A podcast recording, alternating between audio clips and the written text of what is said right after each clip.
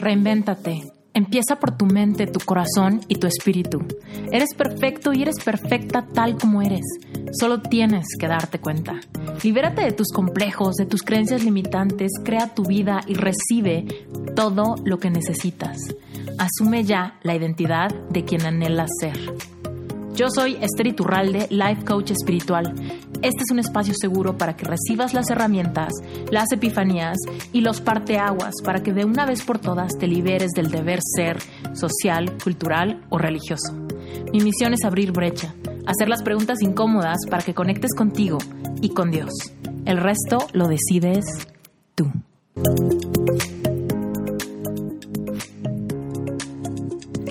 Hoy les tengo un episodio buenísimo con una súper invitada. Su nombre es Elia Guardiola. Es CEO de Serendipia by Elia, que es su marca personal. Ella se dedica a la humanización de la comunicación de las empresas y marcas.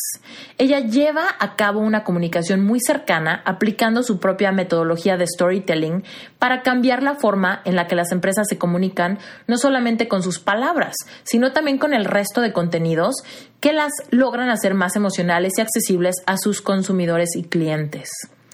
Ella está especializada en marketing emocional y experiencial, también en storytelling y marketing de contenidos. Ella es docente en varias universidades, da talleres, conferencias, lleva muchos años dedicada al marketing turístico, fue directora de hoteles y responsable de los departamentos de comercialización, marketing y comunicación. Híjole, en más de 100 hoteles, imagínate eso. Además, ella se encuentra en varias plataformas de formación online. Quiere decir que tiene cursos en línea de marketing emocional y experiencial, storytelling, transmedia, copywriting. Ella ha sido parte del equipo que han creado el plan de marketing de turismo de España en el 2019 para el Ministerio de Turismo de España y en septiembre del 2018 fue nombrada una de las 15 personas más influyentes en marketing digital de habla hispana. Así es, Elia Guardiola está en Reinventate Podcast el día de hoy. Disfruta muchísimo este episodio. Elia, bienvenida a Reinventate. Estoy feliz de tenerte, feliz de tener la primicia aquí en tu historia en México. ¿Puedo, ¿puedo decir eso? ¿Puedo decir claro. que esta es la primera entrevista? Ok, perfecto. bueno, pues Elia, bienvenida a Reinventate. Estamos ansiosos de conocerte. Cuéntanos quién eres y qué haces hoy en día. Wow, ¿por dónde empiezo? bueno, en primer lugar, gracias Esther, porque ha sido maravilloso. Y, la gente que no ha visto el primer punto de no grabación, eh, hemos empezado como si nos conociéramos de toda la vida. y ha sido maravilloso. Em, bueno, Elia Guardiola yo creo que es una loca apasionada de lo que, haga, de lo que hago, em, de lo que hace. Y creo que hay dos palabras que si me tuvieran que definir eh, son perfectas para ello. Una es eh, pasión y la otra es intensa. Porque todo, todo, todo lo que hago necesito hacerlo con pasión. Si no, como decimos en catalán, cagada pastoret, ¿no? Es como, ¿de qué sirve si no, si no lo haces con toda esa vocación y esa, y esa pasión? Como decimos en México, qué hueva, si no. Total, total. Bueno, yo además que, que, a mí me salen un montón de expresiones latinoamericanas, porque yo doy formación y doy charlas en Latinoamérica. Y de hecho, de las últimas que di en Latinoamérica fue en México precisamente. Ah, Sí, sí, sí, a finales de 2018 y, y este año solo viajé una vez a, Colombia, a Medellín, para no mucho. Eh, bueno, para el caso, eh, bueno, Elia ahora mismo es se ha convertido un poco en uno de los referentes, o me he convertido un poco, o me habéis convertido, mejor dicho, un poco en uno de los referentes en, marketing emocional y experiencial y en storytelling. Digo que me habéis convertido porque nadie se convierte él mismo en un referente y eso es algo que hay que dejar muy claro. Yo no puedo decir que soy humilde porque si alguien viene y te dice, eres humilde, o sea, soy humilde, corre, huye, cuando alguien venga y te diga soy humilde, huye. Son los demás que tienen que atribuirte este valor o esta capacidad o esta aptitud, ¿no? Entonces, mm, yo digo que gracias a vosotros, porque yo no sería quien soy ni lo que soy eh, si no fuera gracias en gran parte por la comunidad que tengo y por la audiencia que tengo. Dicho mm. Pues em, doy formación en universidades, en escuelas de negocio, en empresas, doy conferencias a nivel internacional, eh, tengo mis cursos online, voy a lanzar unas mentorías llamadas Story Mentoring. Eh, para el 2020 eh, ya está confirmado mi libro de ah. marketing emocional y storytelling.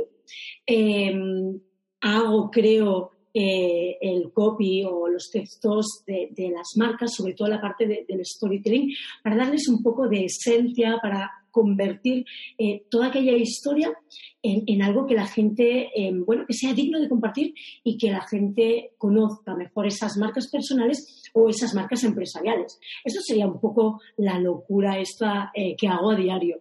Mm, me encanta, me encanta el tema del storytelling y de escribir con con corazón, con, con, con algo que te haga picarte, que te haga leerlo, que te haga recibir un, un mail y no borrarlo antes de, abrirlo nada más porque ni el título te, llamó, ni te interesó, ni te intrigó, nada. Pero se, se me es una gran ciencia esto de contar historias interesantes y de llegarle a esas fibras de, del lector, porque luego el, el lector lo vemos como este fantasma de repente, ¿no? Que no sabemos de hecho, Esther, eh, mira, ahora que has dicho lo de las newsletters, por ejemplo, siempre pongo el mismo ejemplo.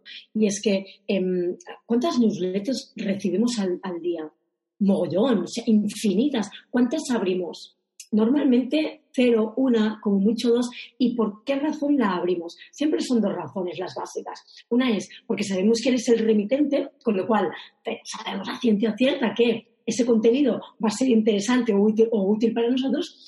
O dos, porque el asunto nos ha persuadido y motivado para querer saber más del contenido de esa newsletter. Y a ver, mí la gente me dice, claro, es que es eso, cuando la gente me dice, no, güey, es que eh, el marketing emocional para el email marketing no funciona, ni tampoco funciona el storytelling. ¿Qué coño? Claro que funciona. Es lo más importante, porque si tú cuentas, obviamente no puedes contar toda una historia, pero sí persuadir a través de esas historias para que la gente quiera saber más y a través del marketing emocional. Mm, me fascina. Y ahorita que está, que hay muchísima gente interesada por romper esta, la caja laboral y empezar a innovar y emprender y generar un negocio en línea. Y hay mucha gente que escucha Reinventate que tienen este gusanito de, ¿será que puedo sacar un curso? ¿Será que puedo compartir mi experiencia en algo? Claro que puedes, pero también hay que entender, hay que darle la vuelta y decir, ¿cómo se lo vas a platicar a alguien para que realmente sea alguien a distancia pueda realmente percibir el, contenido, de dónde viene la historia, qué tan importante personal es para ti, ¿no? Y todo eso se hace con ese, ese arte del, marketing, ¿qué? Persuasivo, emocional, ¿cómo, ¿cómo le llamas a ese? Bueno, en realidad es marketing emocional y experiencial a la vez, yo creo. En este caso yo intento eh, aplicar ambas cosas. ¿Por qué? Porque yo siempre digo que la experiencia de usuario, que se ha puesto tan de moda ahora, pero la experiencia de usuario lleva aplicándose eh, siglos, vamos. Eh, pero sí que es verdad que, que, la experiencia de usuario siempre digo que debe ser la obsesión de las marcas por encima de las ventas. ¿Por qué? Me diréis, claro, la gente dirá, no, Elia, no tienes razón, porque las ventas son lo más importante de una marca. El objetivo es vender mucho. No, no, pero el fin del marketing es vender. Ahora bien, hay muchos objetivos. Eh, una venta no te garantiza una buena experiencia de usuario. Sin embargo, una experiencia de usuario positiva sí te garantiza una venta a corto, medio o largo plazo. Con lo cual, todo aquello que tú puedas hacer sentir al usuario, al cliente o al futuro cliente será el factor diferenciador ante la competencia. La competencia la tenemos a un clic. Este, entonces, es importante que la gente entienda que el valor emocional de un producto, un servicio, un contenido o lo que sea, no lo determina la marca, lo determina quien lo percibe o quien lo recibe, que es el usuario o es el cliente. Eso es súper importante entender. Yo puedo hacer un contenido súper bueno para ti, pero a lo mejor no es bueno para tu vecino, o no es bueno para alguien que está en el otro lado del mundo, o no es bueno para alguien que no se dedique al marketing o no se dedique a un sector determinado. Entonces, yo una de las cosas que siempre sugiero es que todo aquello que hagamos em, eh, tengamos en cuenta dos cosas. Uno, los objetivos principales o los objetivos tangibles y los intangibles y sobre todo, ¿a quién va dirigido ese contenido? ¿A quién va dirigido ese producto, ese servicio? Porque no es lo mismo comunicar para una generación millennial, una generación centennial o una generación X como yo, una generación baby boomer. Entonces, son necesidades diferentes, comportamientos diferentes, hábitos diferentes, con lo cual es súper importante conocer a nuestro target, hacer un buyer persona. Claro, hay que definir, hay que segmentar ese como avatar súper específico, ¿no?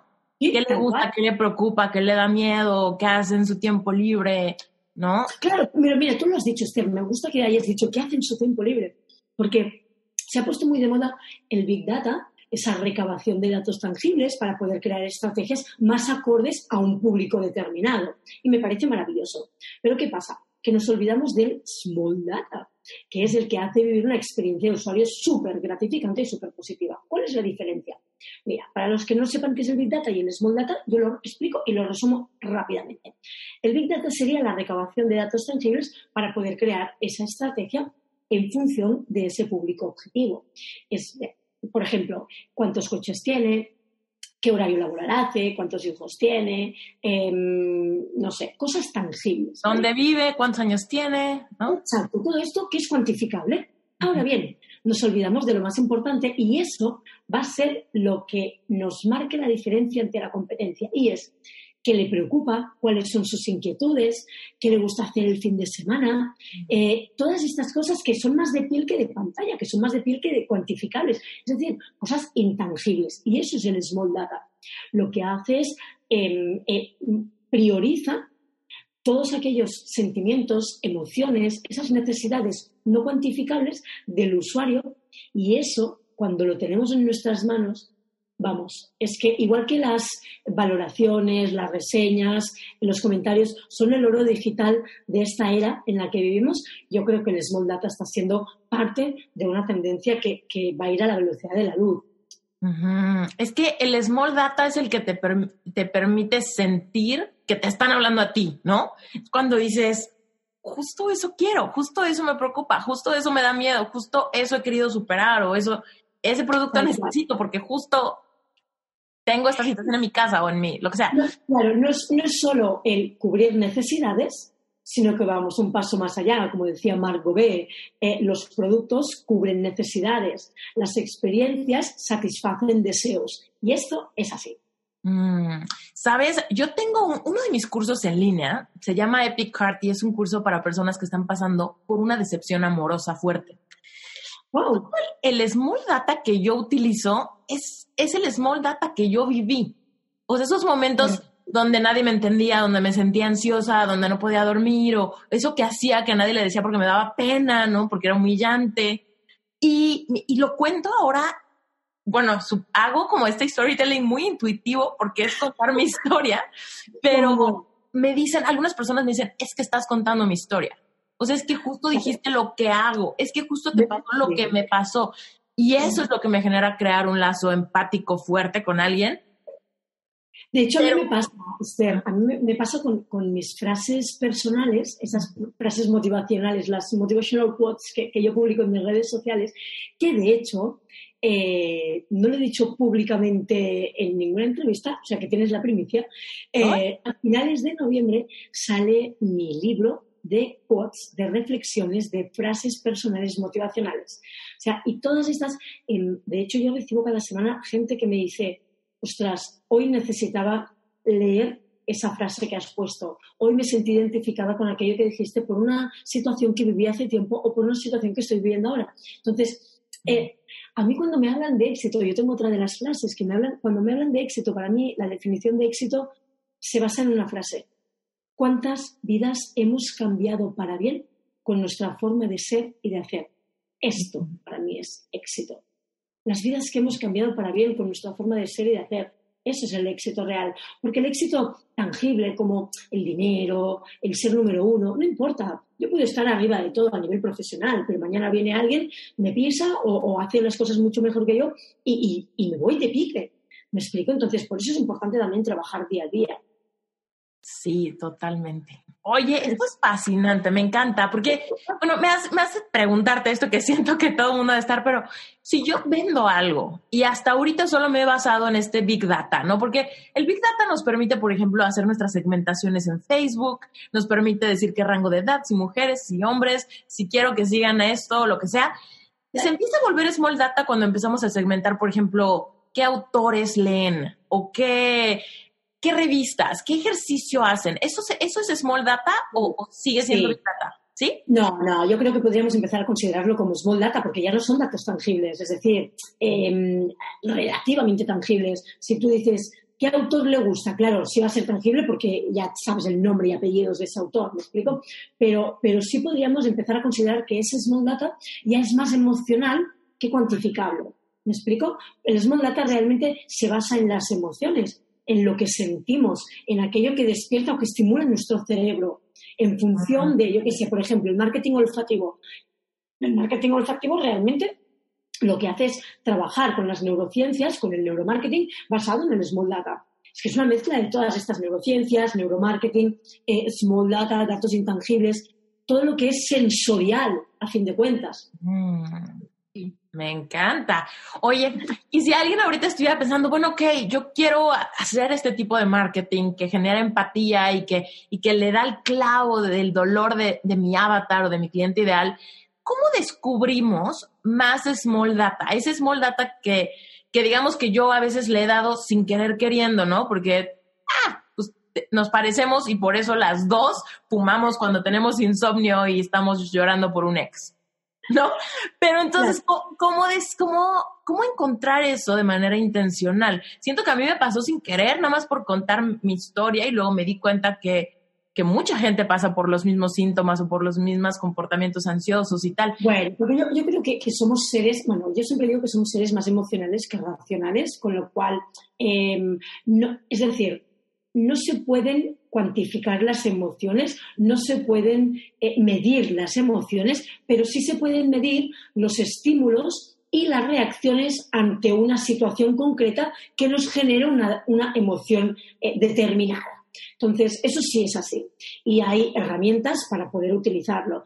Pero si hablamos de Small Data, yo creo que antes de hablar de Small Data, deberíamos hablar de los Customer Relationship Management, es decir, programas de CRM que están preparados para detectar todo ese comportamiento emocional de las personas. Oh, ok, ok, muy bien. Oye, ella, a ver, o sea, me queda clarísimo que este, de este tema podemos hablar muchísimo, pero ¿cómo llegaste a esto? ¿Cómo, ¿Cómo llegaste a saber tanto de esto y a que te interesara tanto la parte emocional del marketing? Cuando eras chiquita, ¿qué querías estudiar? ¿Cómo, cómo estuvo esta, no, cuando yo era pequeñita realmente quería ser veterinaria, fui auxiliar veterinaria, eh, pero no terminó muy bien la cosa. Entonces, mis padres tenían un hostal, se dedicaban al, a la hotelería, al turismo, y por aquel entonces realmente a mí no me gustaba nada. Eh, hubo un cambio de giro en mi vida, a los 27 años eh, yo me fui de mi ciudad natal, Girona, yo soy catalana de pura raza, con pedigrí, aunque llevo siete años viviendo en Madrid, pero eh, me fui a, Menorca a ser ayudante de recepción de un hotel de 500 habitaciones. O sea, muy loco.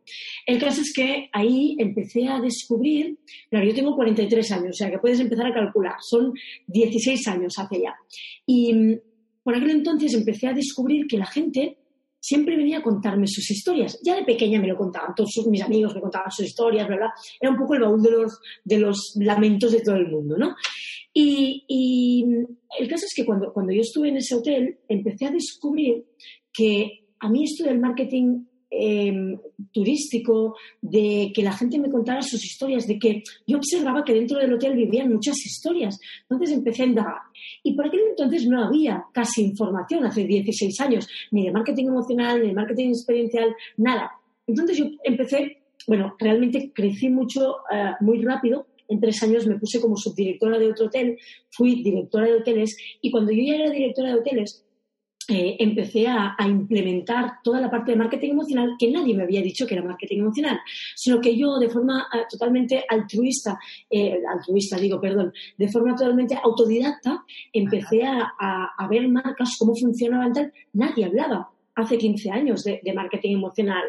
Em, hablaban un poco de branding, más branding emocional, que era un poco diferente. Branding y marketing no es del todo lo mismo, ya lo sabemos. Ni ventas y marketing es lo mismo, lógicamente. Entonces, yo ahí empecé a, bueno, a probar, a indagar, a incursionar, a, ver cómo actuaban unas marcas y otras, ver qué contenidos publicaban, cómo lo hacían, qué estrategias, y empecé a implementarlo, en, eh, sobre todo en la experiencia de usuario, ¿no? El marketing experiencial eh, aplicado a, las experiencias de usuario dentro de los hoteles y además en los contenidos, porque yo, em, bueno, pues gestionaba toda la parte del departamento de comercial, el departamento de marketing, el departamento de comunicación, e intenté convertir esos contenidos mucho más humanos, mucho más accesibles, mucho más cercanos. Y eso obtuvo muy grandes resultados y muy buenos y muy positivos. Entonces, em, yo en 2013 emprendí que eso podemos hablar más adelante si quieres, pero yo eh, eh, en 2013 yo me fui por amor a Madrid, el amor se terminó, yo me quedé pero, pero, no, yo llevo dos años enamoradísima perdida de, de, Pablo, que lo tengo en el despacho de al lado. y, y, nada, y, en 2013 yo emprendí. Bueno, para el caso, que luego hablamos del emprendimiento si quieres, pero em, seguí eh, seguí aprendiendo, seguí indagando, seguí trabajando eh, en, mis no clientes, porque por aquel entonces no tenía clientes, pero sí lancé eh, a través de muchas historias al final mi teoría de los cuatro pilares del marketing emocional una vez ya tuve clientes y empecé a aplicar todo ese conocimiento. De hecho, esta teoría de los cuatro pilares del marketing emocional se está estudiando en universidades de Latinoamérica. Y ah. está en un libro de un amigo, está en mi libro del 2020, etcétera, El caso es que ahí empecé a especializarme mucho y ya se me empezó a considerar un poco eh, uno de los referentes en, marketing emocional y storytelling. De hecho, eh, yo desde, este, desde el 2019 estoy eh, formulando y trabajando en una metodología propia para crear storytelling y lo estoy utilizando en mi sobre mí, lo estoy utilizando para marcas eh, que son clientes míos y está dando resultados espectaculares. Me encanta. Oye, cuando estabas trabajando, cuando eres directora de hoteles y estabas implementando esto y estabas teniendo resultados, ¿tú cómo te, sentías en términos de tu rutina y de, tu lugar profesional? ¿Estabas satisfecha con tu puesto o de todos modos ya tenías el gusanito de, ser tu propia jefa, de salirte de la no, ¿Cómo fue? No, por aquel entonces, como em, me daban bastante carta libre para, hacer o implementar ciertas acciones, no, realmente ahí no lo echaba al menos. Yo dejé de trabajar en los hoteles porque la última experiencia no fue muy buena, por no decir que me hicieron moving. Eh, bueno, fue, fue un pequeño drama que yo viví. Es moving. Moving es que abusan de ti, es como el bullying en las escuelas, pero eh, a nivel de trabajo. Em, entonces, eh, me putearon, vamos, dicho en otras palabras. Claro, entonces, eh, da igual, yo aprendí muchísimo de esta experiencia y, me la llevo en la mochila de, la vida. Pero sí que lo pasé muy mal, muy, muy, muy mal, y abandoné la dirección de hoteles porque me afectó muchísimo. Em, y fue entonces cuando decidí Em, ir a Madrid y emprender en, el, en 2013, esto hace seis años. Eh, entonces, bueno, pues yo ya trabajaba ¿eh? en marketing emocional, ya estaba eh, trabajando de forma indirecta con otras historias y yo ya lo utilizaba para, para acciones dentro de, los hoteles. Entonces, y de los contenidos y de, y de las estrategias dentro del hotel para, no sé, igual 10, 12 años, 13 años que, estoy eh, con el marketing emocional y, el storytelling. Con otras palabras, pero sí, sí, hace como, sí, unos 12, 13 años. Ok, y entonces cuando emprendiste, te mudaste a Madrid para emprender, ¿qué, ¿de qué era tu emprendimiento? Marketing digital. Realmente yo empecé eh, como community manager, eh, creando los contenidos y gestionando las redes sociales de los clientes. Pero yo cuando emprendí, yo siempre digo, y ya te lo he dicho antes en el back office, que emprender es una mierda así de grande. Y lo digo con la boca súper grande. Y de hecho lo digo públicamente, he escrito artículos y lo he dicho en, abierto. ¿Por qué? Porque a, mí no me puede venir un gurú, un gurucito, un pseudo gurú, gurú, me da igual, llámalo X, y decir que emprende, emprende que te harás rico. ¿Qué coño? No, no, emprendiendo no te haces rico. Te harás rico seguramente si trabajas muchísimo y si sigues emprendiendo y trabajando en tu proyecto. Pero, pero tú no emprendes y ya te haces rico de la noche a la mañana.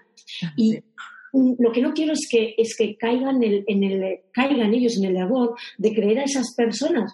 Emprender es bonito. No, inicialmente no, es una mierda. ¿Por qué es una mierda? Porque no recibes em, lo que esperas, porque te ilusionas y no recibes, porque sembras mucho y no recibes, porque vives muchos sueños y se te rompen.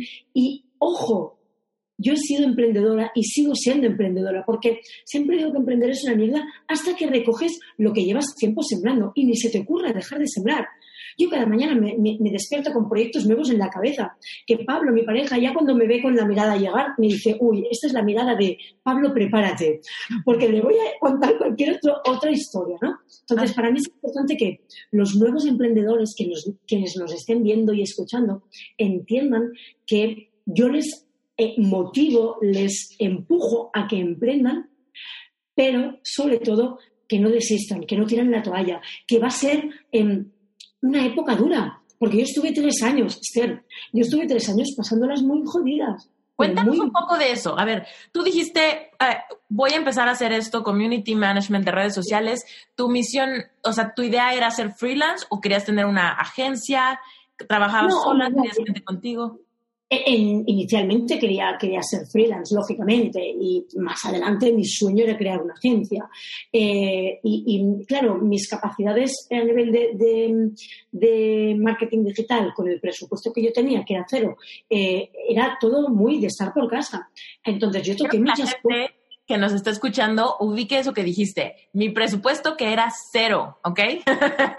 y hay mucha gente que es que ¿cómo puedo si tengo cero? Pues a una vez tenemos que empezar de cero o de bajo cero. Y tú eres el diseñador gráfico, eres el community, eres tu comercial, eres tu administrador, lo eres todo. Eres el CEO y la chacha también. Claro, eres el mil por uno, el que te trae los cafés eres tú, me explico, no tienes una, una niñera o una mayordoma o una criada que tiene una, ah, yo qué sé, un asistente que esté trabajando para ti no tienes nada, tienes cero. De hecho, yo siempre digo que yo no vivía, yo sobrevivía. Sobrevivía con mis ahorros, afortunadamente, y sobrevivía eh, gracias a un cliente que actualmente aún tengo nueve años después. Eh, y mandamos un saludo a ese cliente fiel. Maravilloso. Y es más, a ese cliente en nueve años yo no le he subido la tarifa. Y le hago de todo, pero no le he subido la tarifa. ¿Por qué? Porque creo que le voy a deber toda mi vida el que yo pudiera emprender gracias a ese cliente. Entonces, y además hay una gran amistad, obviamente, después de, tanto año, de tantos años, ya la había antes. Bueno, para el caso, me hice una web de estas gratis, eh, me hice las redes sociales con mis pocos conocimientos o nulos conocimientos. Eh, toqué muchísimas puertas, Esther, nadie me las abría. O las personas que me las abrían me las cerraban. Entonces yo estuve tres años así. ¿Cuál era tu estrategia para tocar puertas? ¿Mandabas correos? ¿Ofrecías tus servicios? Sobre todo mandaba correos, porque por aquel entonces yo no podía llamar directamente y decir, joder, hola, soy Elia Guardiola. el director de marketing, porque le tengo las ¿Quién eres? Porque yo por aquel entonces, en 2013 yo tampoco era conocida. Era conocida en el mundo del turismo, pero no en el mundo del marketing digital.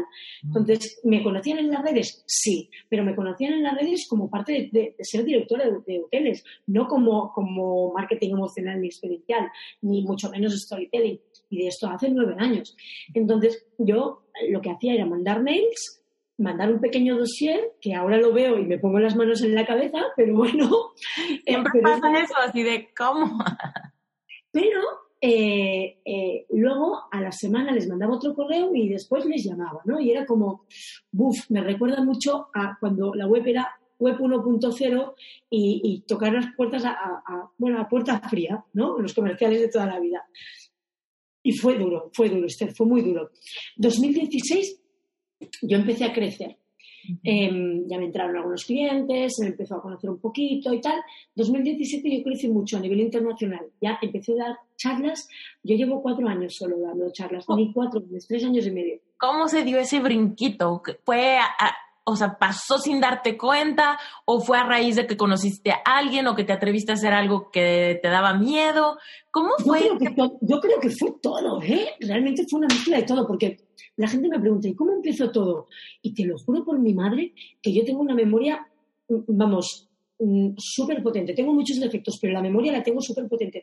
Y es en plan, me han ocurrido tantísimas cosas en nueve años, eh, eh, o sea, bueno, en este caso en siete años, que ostras, es que no me doy cuenta. He dicho antes nueve años. Es lo que decías antes, de sembrar un montón de semillas todo es una mierda porque no sabemos qué está pasando bajo la tierra y de repente empiezan a, surgir esas plantitas y empiezan a brotar esas semillitas germinadas y de repente... De, hecho, mira, en 2017 yo, eh, eh, en 2017 crecí muchísimo, a nivel, ya eh, daba charlas a nivel internacional, di mis primeras charlas.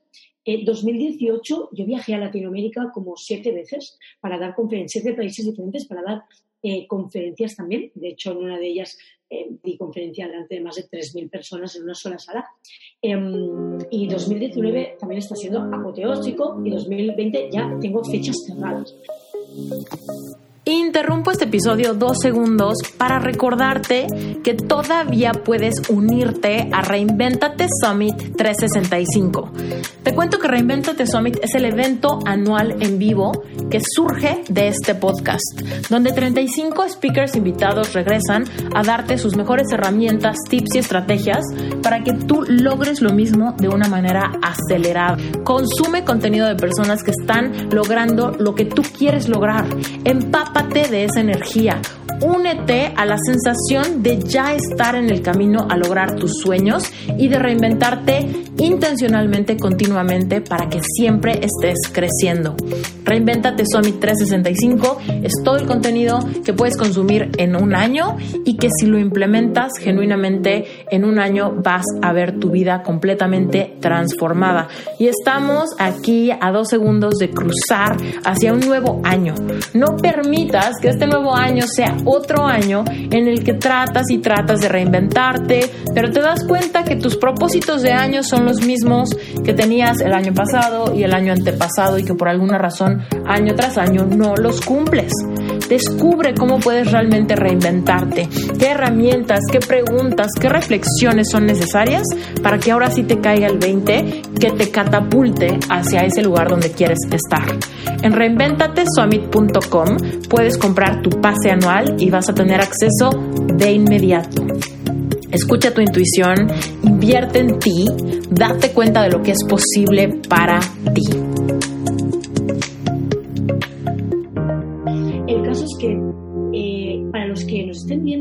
Y tengan ganas de, ser conferencistas, de ser speakers en eventos, que sepan que yo tenía pánico escénico pero pánico escénico, y ahora hablo delante de miles y miles de personas. Y no solo eso, sino que mi primera charla fue un jodido desastre. Pero cuando te digo un desastre, el pasador, el, clicker, no iba. Em, yo había trabajado con Windows y era un Mac, con lo cual toda la presentación se había descuajiringado, se había descolocado toda. Me quedé en blanco, me quedé sin voz. La sala era con 80 profesionales que sabían obviamente de qué iba el tema y em, estaba la sala oscura oscuras con un foco encima mío en plan interrogatorio.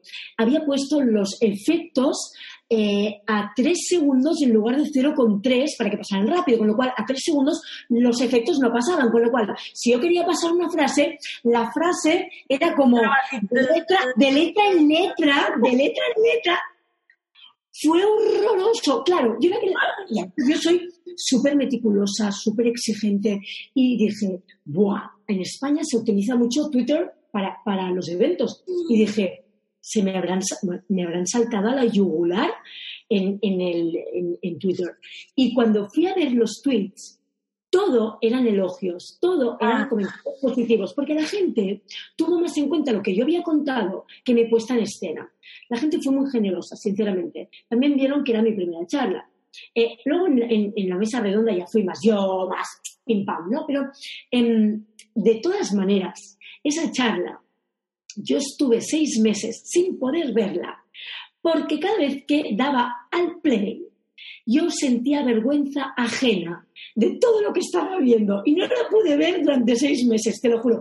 Pero también es verdad que fue la charla de la que más aprendí. Mm. De la que más aprendí. Oye, cuando nos dices que tenías pánico escénico, ¿qué tanto? Dinos la verdad, ¿qué tanto? ¿Qué hay de pánicos a pánicos? no, pánico escénico para mí era, em, podía estar un día sin dormir, eh, podía estar nerviosa durante todo el día, antes de subir histérica perdida, pero histérica, y al subir al escenario temblarme la voz, sudarme las manos, em, Mm. poder quedarme en blanco. O sea, y el problema, en mi caso, yo creo que fueron dos. Uno, que me preparaba en exceso las charlas el día antes. Y esto yo creo que es un craso error, porque tú te puedes preparar muy bien una charla, pero luego cuando estás en el escenario no estás en tu casa. En tu casa no hay nadie. ¿Me explico? Aunque esté tu marido, tu, tu mujer, tus hijos, eh, un amigo, dos amigos, mil amigos, no, un amigo, no, pero dos o tres amigos a los que estés exponiéndole. No importa, no son tus amigos, eh, son gente la mayoría de veces que desconoces o que conoces poco, o algunos sí, claro, pero eh, es un ecosistema completamente diferente que el que tienes tú en casa. En, en tu casa es una zona de confort agradable. En, en un evento es una zona de confort eh, desconocida, aunque te gu- gusten mucho los eventos y el escenario. Entonces, en mi caso, la gente me decía, "Buah, es que la gente me, me contaba un montón de técnicas de, tú piensa que todos están desnudos, de verdad, es la peor, la, la peor sugerencia que me he hecho en mi vida. No, porque encima te pones más nervioso, im- imaginando a la gente desnuda, porque no todos son eh, 90, 60, 90, ni ellos no son eh, ma- machos, mm, cuerpo, en fin, que a lo que voy es, yo empecé No, no, a- explícanos más de eso. ¿Cómo se... ¿Cómo eran, no? ¿Cómo eran los cuerpos? Estamos en horario, estamos en horario infantil. Pero sí que es verdad que me, me sugirieron o me aconsejaron un montón de cosas, ¿no? Intentar ver, encontrar a alguien en el público que esté asintiendo mucho porque te da confianza. Yo, sinceramente, eh, intenté hacer caso a esas, a esas eh, sugerencias, a esos consejos y ninguno me fue bien. Empecé a disfrutar encima del escenario cuando comprendí que yo tenía que ser feliz ahí encima y aportar lo que sabía. Y no solo eso, sino que mis charlas em, se han convertido un poco eh, en, en referente en cuanto a interacción con el público. Mis charlas no son yo explico y tú me escuchas. De hecho, a mí no me gusta, bueno, me gusta cero, me gust- no me gusta en absoluto ser la protagonista de la charla. Me gusta que la audiencia, que los asistentes sean los protagonistas y sean parte de mi charla. Por eso yo pregunto un montón, los hago interactuar, me gusta que me cuenten cosas. Entonces, de esta forma, yo soy más feliz, porque yo no soy la estrella ni la protagonista de mi charla, sino que lo son el público. Y el público, creo que esto lo agradece muchísimo, se siente como en casa, se siente importante, se siente especial. Y para mí esto es lo más importante, porque yo siempre digo que en, en mis charlas, ah, al interactuar con el público, eh, ellos aprenden de lo que yo cuento, lógicamente, es normal, porque nosotros somos los que estamos ahí aportando esos conocimientos. Pero lo que no saben muchos de los públicos a los que yo voy a dar conferencias es que de ellos yo aprendo siempre, siempre, absolutamente siempre, y me encanta, me encanta aprender de mi público, es una pasada. Ah, está increíble. Oye, y entonces empezaste a disfrutarlo, te diste cuenta que no era al respecto tuyo, que era al respecto de aportar y de la audiencia, y todo cambió, o sea, emocionalmente, genuinamente dijiste, ah, creo que ya quité el estigma del miedo, del pánico, de la presión, y todo Total. cambió. Y entender también los miedos, Esther, porque yo creo que tenemos un concepto distorsionado de lo que son los miedos. Eh, los miedos no son una barrera, es decir, los miedos cuando, cuando los tememos eh, es, es la cagada más grande del mundo. A los miedos no hay que temerlos, hay que respetarlos, hay que comprenderlos, hay que entenderlos y dejar que vivan en simbiosis con nosotros. Yo mis miedos les tengo mucho respeto y me encanta convivir con ellos. Ahora bien, les he dejado un pequeño espacio en mi cerebro para que me sirvan de estado de alerta. ¿Por qué? Porque cuando tú tienes un miedo y, y lo temes, y lo que hace es bloquearte. Un miedo te bloquea cuando no lo entiendes, un miedo cuando no lo sabes justificar, cuando eh, a lo desconocido, normalmente tenemos miedo a lo desconocido, pero cuando ese miedo lo conviertes en estado de alerta, por ejemplo, cuando tienes que tomar una decisión, eh, aparece ese miedo, entonces sí te puede ayudar. Y en lugar de ser una barrera, es una ayuda, es una alerta. Y eso deberíamos hacer todos, convertir esos miedos, en lugar de miedos como bloqueo, un miedo como estado de vigía, un estado de alerta, para que nos ayude a tomar mejor nuestras decisiones. Mm. Por ejemplo, ¿qué le dirías a alguien de la audiencia que, por ejemplo, ahorita diga, oh, me encanta lo que dices, Celia, pero no sé cómo aplicarlo a mi miedo? porque a mí me da miedo quizá invitar a salir a alguien.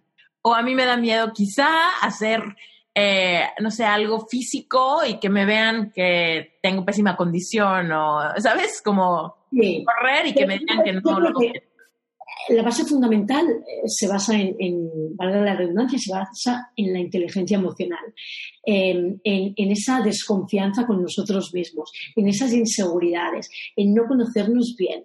Eh, te voy a poner un ejemplo, Esther. Por ejemplo, em, cuando a mí me viene alguien y me dices que yo, es un ejemplo solo, ¿eh? quiero que me quieras mucho. Y siempre anhelamos que nos quieran mucho. Y es un error. Yo no quiero que me quieran mucho, yo quiero que me quieran menos, pero bien. Porque no es lo mismo querer mucho que querer bien. Igual que el ego. A mí cuando me dicen, no, es que el ego es malo, el ego es malo, ¿qué coño? El ego no es malo. El ego, entendido como amor propio o como autoestima, es perfecto. Ahora bien, hay que tener en cuenta que debemos conocer dónde está el límite. El ego tiene una estrecha línea donde si tú la traspasas se convierte en soberbia, en arrogancia, en egolatrismo.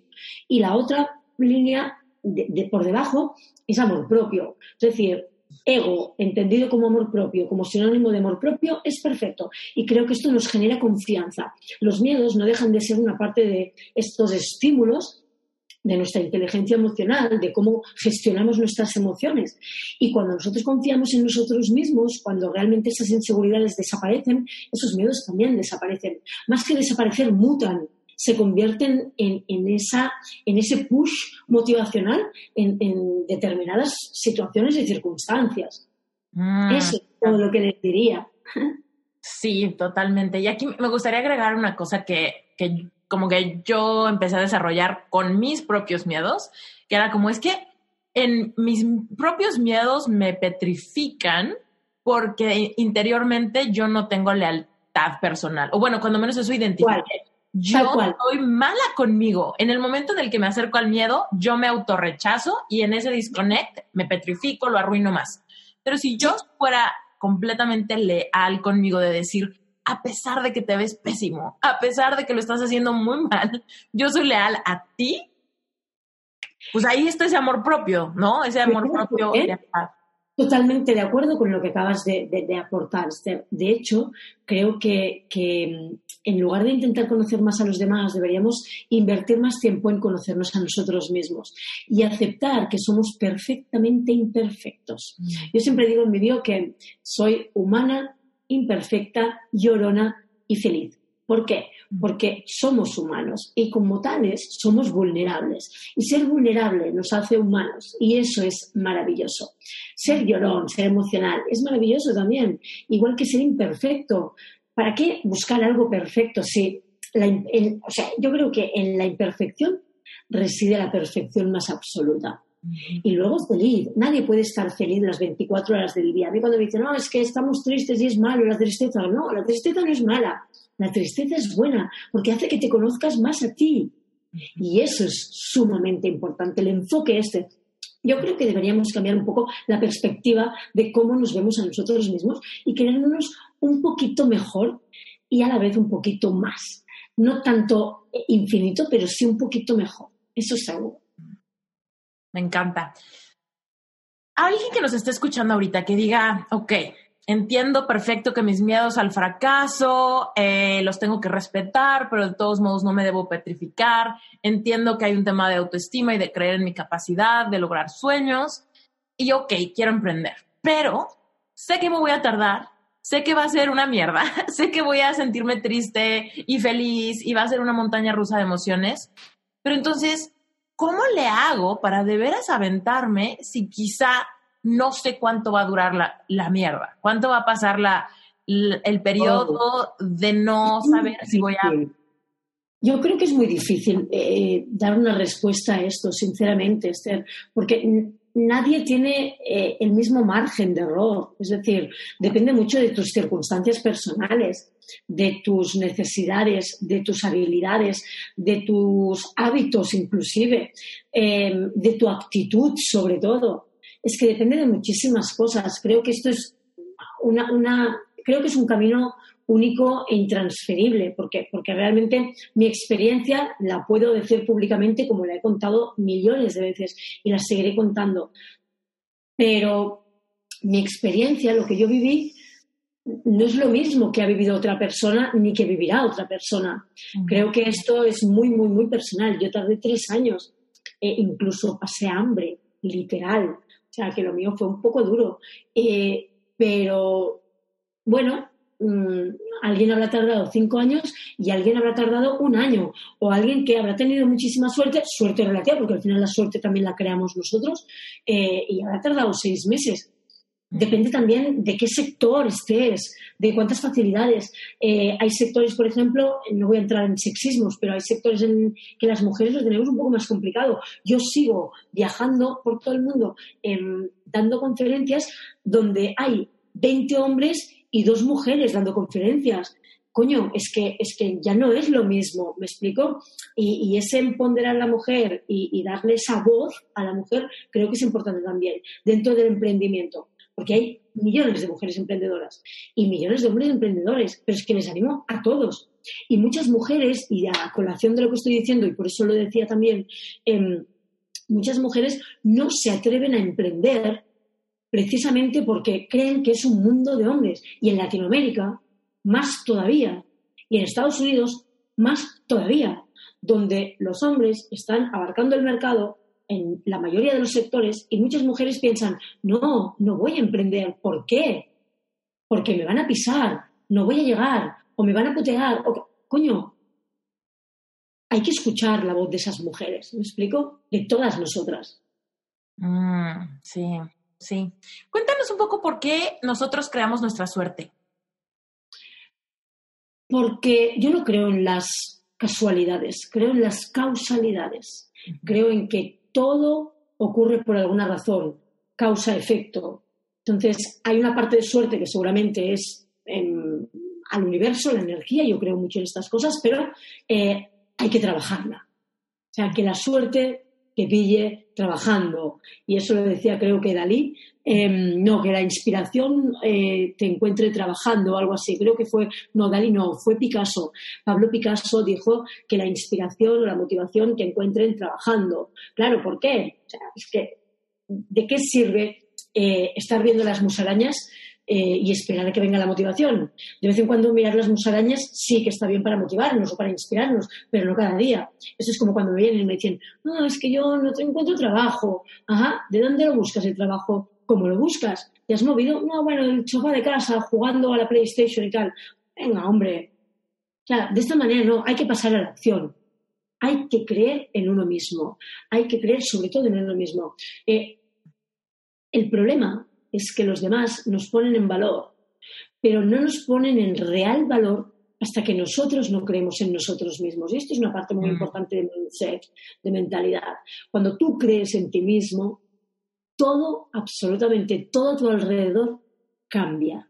Mm. Y los demás dirán qué suerte, ese crecimiento profesional, ese crecimiento personal. ¿Qué coño? No es suerte. Tú te has currado tu suerte con tu actitud, con tus acciones, con tu toma de decisiones, con, tu, eh, con tus habilidades, con tu trabajar tu desarrollo personal y sobre todo creyendo en ti mismo.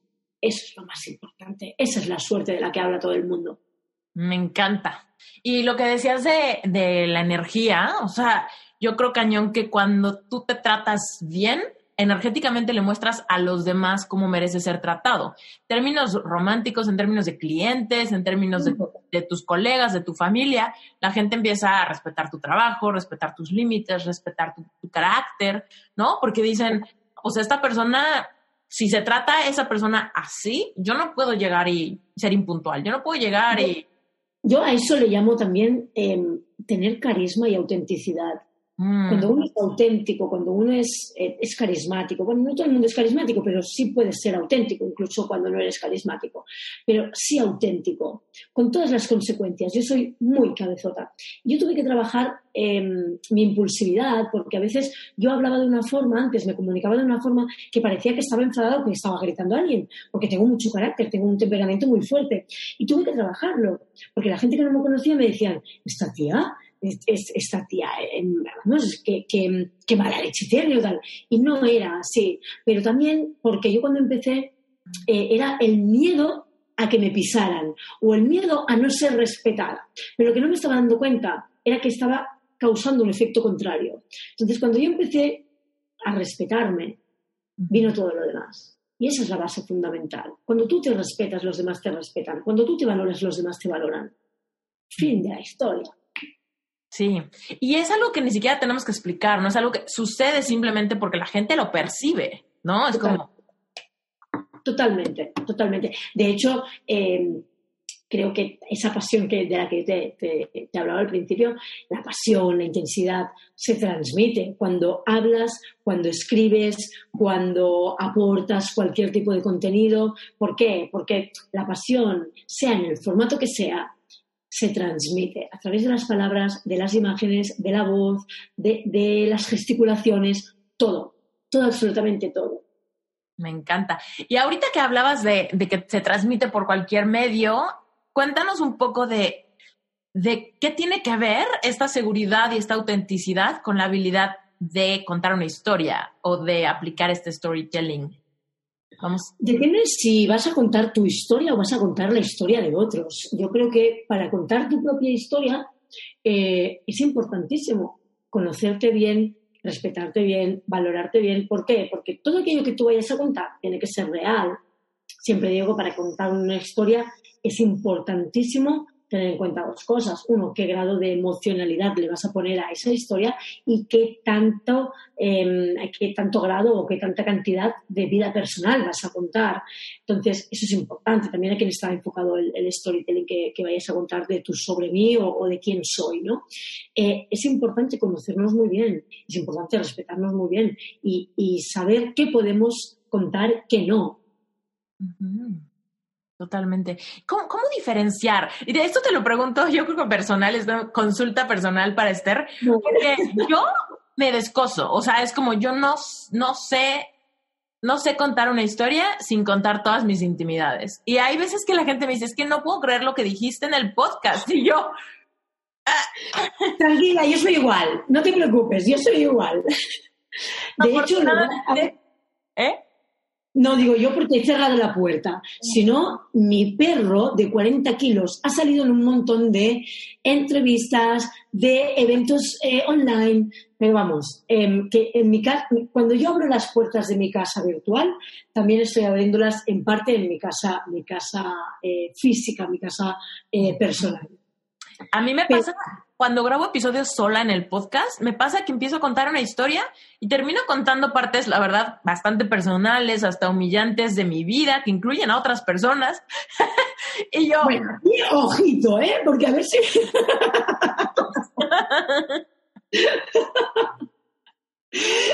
Hombre, aquí tendrías que ser un, pelín más comedida seguramente. Aquí tendrías que Mis papás no escuchan mi podcast. mi esposo, mi esposo no habla español, entonces. Eso es hacer trampa. Eso es hacer trampa. Yo creo que de ahí vino mi liberación. No, yo creo que hay cosas que hay que estar o que controlar un poco. Pero ya sugerencia personal. Es de...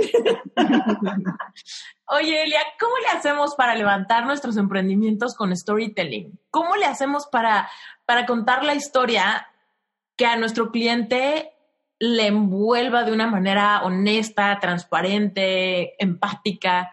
¿Cómo utilizarlo? Primero de todo, em, yo creo que hay que conocer muy bien a qué público ha dirigido ese, storytelling.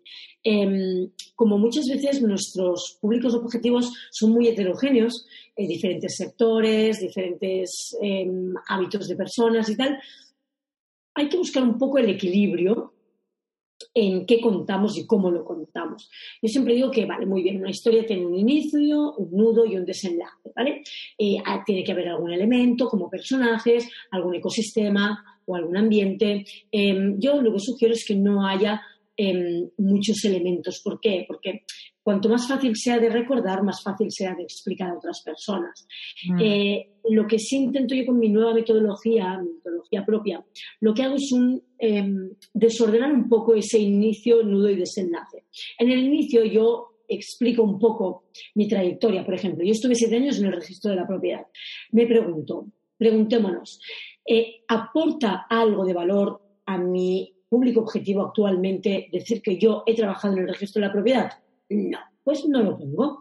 Mm. Resulta inspirador, motivador, interesante, útil para mi eh, posible cliente o para mi cliente o eh, mi target que em, eh, cuente que yo soy directora de hoteles? Pues por supuesto que sí, porque ahí pues, se generan experiencias, eh, marketing turístico, etcétera, etcétera. Perfecto. En el nudo yo estoy contando lo que hago actualmente, ¿vale? Y el desenlace, lo que hago es contar mis retos. ¿Por qué? Porque todo el mundo hace listas de propósitos el 31 de diciembre, que si el 1 de enero voy a dejar de fumar, que si el 1 de enero voy a ir al gimnasio, que si el 1 de enero voy a dejar el azúcar, y nadie, nadie tiene los cojones de decir, o los ovarios, de cumplir esa lista de propósitos. Y todas lo sabemos, y todos lo sabemos, que no cumplimos prácticamente nada de lo que pone ahí. Entonces, como las listas de propósitos no se cumplen, lo que hago yo es escribir retos ¿Por qué? Porque los retos tienen fecha de caducidad y entonces hay que cumplirlos. Es más, yo en mi, en mi, en mi blog, en mi web, eliaguardiola.com, tengo en mi, sobre mí al final unos retos. Y esos retos hay que cumplirlos por dos razones. Uno, porque es, evidentemente, una promesa que me he, hecho yo y es un reto para mí. Y dos, porque lo he puesto públicamente, con lo cual no puedo defraudar a mi audiencia. Entonces, esta es una de las sugerencias que em, quiero recomendar. Y ojo, los retos son a corto plazo. Estoy hablando de retos o, u objetivos a, seis meses, como mucho, mucho, mucho, a un año vista. Y sugerencia personal, al año de haber escrito ese storytelling, repasarlo. ¿Por qué? Porque de esta forma vamos a añadir cosas y vamos a quitar algunas. Seguramente vamos a actualizarlas. ¿Cómo, ¿Cómo, es que el storytelling o aprender a contar una historia te puede servir como herramienta para el liderazgo? ¿Cómo, cómo? Perdón, no te escuché. ¿Cómo, ¿Cómo es que el storytelling te puede servir, o sea, aprender a contar una historia, ¿no? Te puede servir como, como herramienta para el liderazgo. Wow, de hecho, esto lo escribí en mi blog hace unos días. escribí un artículo hablando de ello y creo que hay puntos clave por los cuales la gente lo entenderá enseguida. Cuando tú como líder, porque aquí hay una diferencia que hay que tener clara. Uno pues es un jefe y la otra cosa es un líder. A un jefe tú le acatas las órdenes y fin de la historia. A un jefe no le sigues.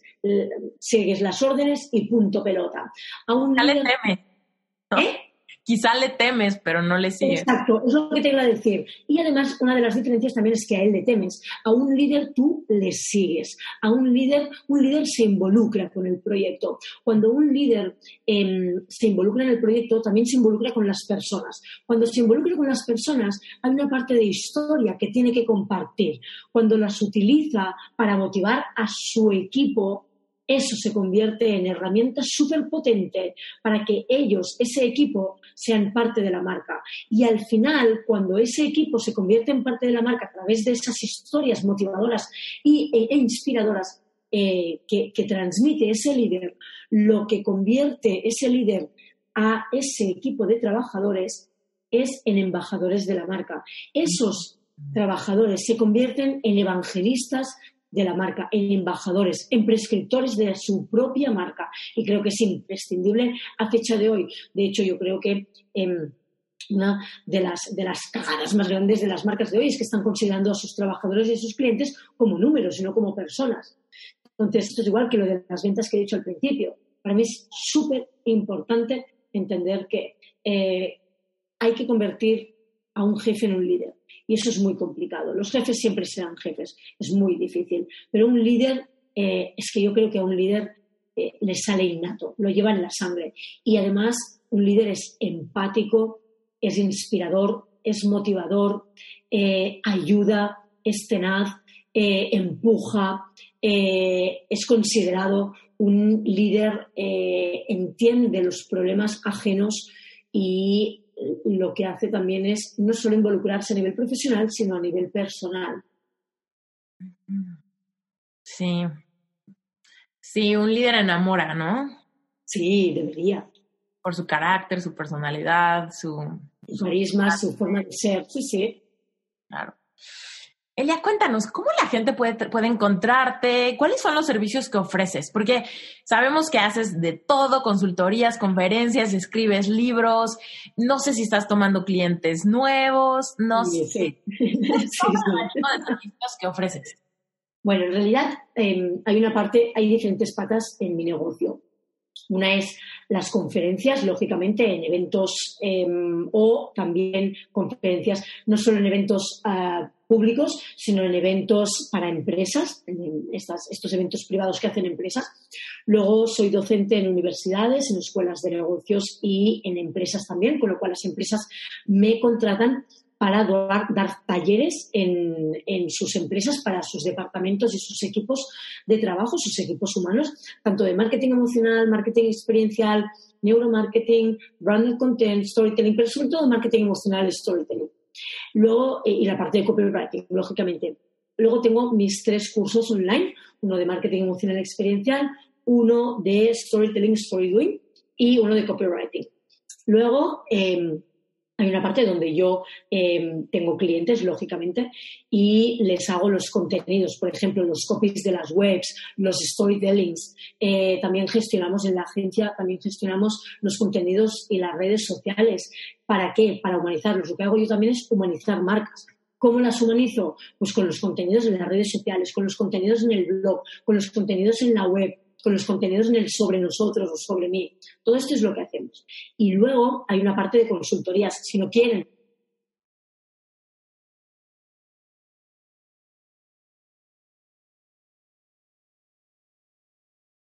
eh, lo que hacemos es este, eh, hacer consultorías, les ayudamos a, todo ese proceso, les explicamos y lo que hacemos es que lo hagan ellos y los supervisamos. Y finalmente, eh, bueno, los libros obviamente es, una, otra patita, pero, pero bueno, em, hay una parte de mentoría. Yo tengo un, story mentoring que, em, bueno, oficialmente eh, se lanzará en eh, finales de noviembre diciembre y es para marcas personales, para CEOs, para eh, directores de departamento, en fin, eh, o directores de, ciertas empresas, entonces, para eh, desarrollar emocionalmente toda la parte de inteligencia emocional y crear su estrategia de storytelling y de marketing emocional. Me fascina, muy bien. encontrar en todas las redes sociales habidas y por haber. Cuéntanos, tengo una pregunta para ti. ¿Por qué tu marca, o bueno, tú me dirás si estoy equivocada, pero por qué tu marca eh, se llama Serendipia? Serendipia. Serendipia, cuéntanos. Serendipia es aquel encuentro fortuito mientras estás buscando otra cosa completamente diferente. Yo lo puse en 2015 en mi blog, Serendipia Bayele Guardiola, cuando aquí realmente apenas se conocía eh, la palabra o no se utilizaba apenas. Em, y la puse porque es una, eh, una palabra que a nivel cacofónico, a nivel de sonido, eh, me resulta muy, muy con mucha personalidad, pero a la vez dulce y elegante. Y porque creo que me identifica mucho. Yo siempre digo que estamos hechos de historias, de momentos y experiencias hechos de serendipia. Y creo que todo el mundo es serendipia de alguien o de algo. Em, a partir de entonces, todo el mundo conoce mi marca como Serendipia y, de hecho, mucha gente que eh, han salido anuncios sobre Serendipia, han salido palabras sobre Serendipia, contenidos sobre Serendipia. Y es muy divertido porque la gente me manda esos contenidos diciéndome, oh, wow, están utilizando tu palabra. No, no, no es mi palabra. La palabra es, universal, pero yo no soy dueña de esa palabra. Em, pero es divertido porque, porque cuando salió, por ejemplo, eh, Volkswagen eh, Serendipia, creo que era el Golf Serendipia, la gente me dijo, ¡Hala, estás trabajando para Volkswagen? Yo, no, no, no. Entonces, bueno, de hecho es uno de mis tantísimos tatuajes que llevo eh, dibujados en mi cuerpo, así que es mi marca personal. Ándale, cuéntanos algo, algo más personal. ¿Cuántos tatuajes tienes? Como 50, 60, no sé, perdí la cuenta ya. Aquí tengo el de Serendipia, pero vamos, todos estos, esto es un diente de león, tengo aquí un montón de hojas y estas mismas hojas caen en toda la espalda, barriga. Tengo dos más. Em, eh, bueno, aquí está Serendipia, aquí está Petricor, que Petricor es eh, el olor a tierra húmeda cuando caen las primeras lluvias, esa, esa, aroma. Eh, luego en mis gemelos tengo dos palabras, uno resiliencia por todo lo que, lo que he vivido y komorebi. Komorebi en japonés significa la luz que pasa a través de las hojas de los árboles. Y luego, eh, bueno, tengo un montón más, pero vamos, tengo aquí em, eh, Meraki, que Meraki es hacer las cosas con amor y pasión, poniendo todo el alma en ello, en, en, griego. Así que, bueno, podríamos hablar de mis tatuajes largo y tendido porque tengo muchísimos. Tengo hasta una medusa en el pie. Bueno, soy la niña de los tatuajes. y es muy divertido dar charlas en Latinoamérica porque yo voy con mi vestidito, mis tacones, mis zapatitos. Es súper elegante y luego toda llena de tatuajes. El contraste es brutal.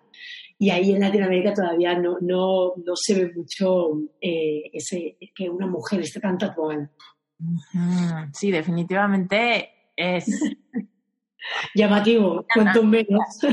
Y fíjate que hay una, una persona que ha estado aquí en el, en el podcast, se llama Frick Martínez, y él tiene, tatua tiene muchos tatuajes, pero justo tiene los tatuajes de, sus emprendimientos, de sus historias, ¿no? Ah, bueno tiene los nombres de sus hijos, pero escritos como ellos mismos lo escribieron y entonces eso lo tatúa. O sea, todos los tatuajes con muchas historias padres. Y lo digo que es mi storytelling, es que mis tatuajes son parte de mi storytelling. Claro, sí, totalmente. Me, me, identifican y me representan. Y las hojas de otoño, porque para mí es la mejor estación del año del mundo. Aparte que yo nací en otoño, pero, pero vamos, debo tener como 50 hojas o 40 hojas más los otros tatuajes. En toda, toda la espalda está llena de hojas. ¡Wow! Está increíble. No, pues está fascinante, me encanta. Me encanta, Elia. Cuéntanos dónde te encuentra la gente. Evidentemente en tu sitio web y en tus redes sociales, pero dínoslas por si hay algún despistado manejando o así. Va a ser muy rápido esto. eliaguardiola.com y en todas las redes habidas y por haber es dot, em, arroba, perdón, eh, Elio Guardiola. Es Elio Guardiola en todos los lados. En Pinterest, en Twitter, en LinkedIn, en Facebook, en Instagram. Eh, vamos, ¿Qué tanto usas Pinterest, by the way? pues cada vez un poco más, porque lo busco como lo utilizo como buscador. Y yo tenía una tienda online llamada Serendelia, que la tenemos en stand-by ahora, porque no me da la vida para todo, el día tiene 24 horas y hay solo tres soluciones, o los días son de 40 y cuando sean de 40 voy a necesitar de 50, eh, o duermo más rápido o me clono y el mundo no está preparado para que yo me clone. Pero dicho, esto, em, Pinterest me, me, gusta como fuente de inspiración. Para mí, yo hago, una de las cosas que hago para relajarme, que yo soy hiperactiva y pocas cosas me relajan, mis frases personales las escribo con handwriting o handlettering. Y, y bueno, de hecho, te voy a mostrar una en primicia aquí. Te voy a mostrar algunas. Mm. te voy a mostrar algunas que tengo, a ver si tengo alguna por aquí. Pero pero sí, yo hago algunas cositas como ah, estas, em, no sé, tengo varias, tengo muchísimas, muchísimas mis frases y las escribo en libretas, algunas más artísticas que otras. Entonces, em, la utilizo porque, porque me inspira mucho eh, ver algunas cosas en, Pinterest y luego para buscar imágenes, por ejemplo, para inspirarme también, porque Pinterest tiene buscador interno propio y eso facilita el que no tenga que ir a Google y, buscar imágenes. Y luego para, para los e-commerce para los e-commerce em, es genial porque tú puedes utilizar Pinterest como escaparate, poner tus fichas de producto en Pinterest y enlazar tu ficha de producto a tu e-commerce, a tu tienda online. Entonces es súper potente. De hecho, yo tenía un mogollón de, visitas em, gracias a Pinterest. Mm. Y lo voy a retomar para utilizarlo ya eh, para todos los contenidos que tengo, que para mí es maravilloso Pinterest. Lo que pasa es que en España no se utiliza muchísimo, no se utiliza mucho. Y es una pena. En Estados Unidos sí se utiliza muchísimo. Sí, sí. Yo lo uso mucho para, para, digo, yo también soy diseñadora, entonces para buscar inspiración de color, busco así cositas de color, cositas así. O para, temas de, handmade, o, para temas de bricolaje, o para temas de eh, recetas de cocina, o para um, un montón de cosas, un montón de infografías. Para mapas de deseos, yo tengo un taller de vision board de mapas de deseos y les digo, olvídate de buscar en revistas viejas, busca en Pinterest. Total, total, total, total. Me encanta. Elia, gracias por tu tiempo, por tu transparencia, por haber grabado un episodio tan rico conmigo. De verdad, te mando un besote hasta Madrid. Estamos felices de que hayas dicho que sí. Un placer, Esther. Ha sido un gustazo. Se me ha hecho súper corto, a pesar de que llevamos el tiempo que llevamos. Em, pero vamos, yo encantada de volver a hablar contigo para tu audiencia. Con lo que necesites, ya sabes dónde encontrarme. Y a los que nos escuchan en Em, vamos, va a ser un placer eh, solucionarles las dudas que tengan, porque hemos hablado de un montón de cosas y seguro que les van a, aparecer muchas dudas, muchas preguntas, inquietudes. Así que me pueden escribir por donde sea, que yo responda absolutamente siempre a todo el mundo. Mm, me encanta eso. Gracias. Un placer, Esther. Gracias. Muchísimas gracias por haber escuchado hasta el final y no quiero dejar pasar la oportunidad de invitarte a que te unas a Relevante Espiritual. Si disfrutas de estos episodios y quieres realmente llegar más profundo, darte esas respuestas a esas preguntas que quizá te da pena hacer, si realmente tienes inquietudes pero que no le compartes a nadie, relevante espiritual es para ti. Porque relevante espiritual es un lugar donde solamente están los miembros, donde no hay preguntas tontas y donde no hay juicio. Al revés, es un lugar donde aprendemos a conectar con nuestra espiritualidad sin importar la religión, ¿ok? Entonces, si esto te late, si quieres hacer preguntas al respecto de simplemente cosas que te confunden, frustraciones que tienes, heridas del pasado, temas que simplemente no has logrado sacar de tu sistema, en Relevante Espiritual vas a tener el espacio seguro y vas a tener todo el contenido que te puede ayudar a darle esas respuestas que no han tenido esas preguntas. Además, es el grupo donde vas a lograr hacerme preguntas a mí directamente y donde me vas a permitir conocerte un poquito más íntimamente para poder ayudarte de manera puntual. Y bueno, pues me va a encantar conocerte y tenerte dentro de esta comunidad. Además, recuerda que es mensual. Entonces tú puedes entrar cuando quieras y salir cuando quieras. El compromiso mayor es de 30 días. Así que me encantará que formes parte y además serás parte del soporte de Reinventate Podcast, porque Reinventate Podcast solamente tiene un sponsor y es relevante espiritual. Te mando un beso gigante y nos escuchamos en el próximo episodio.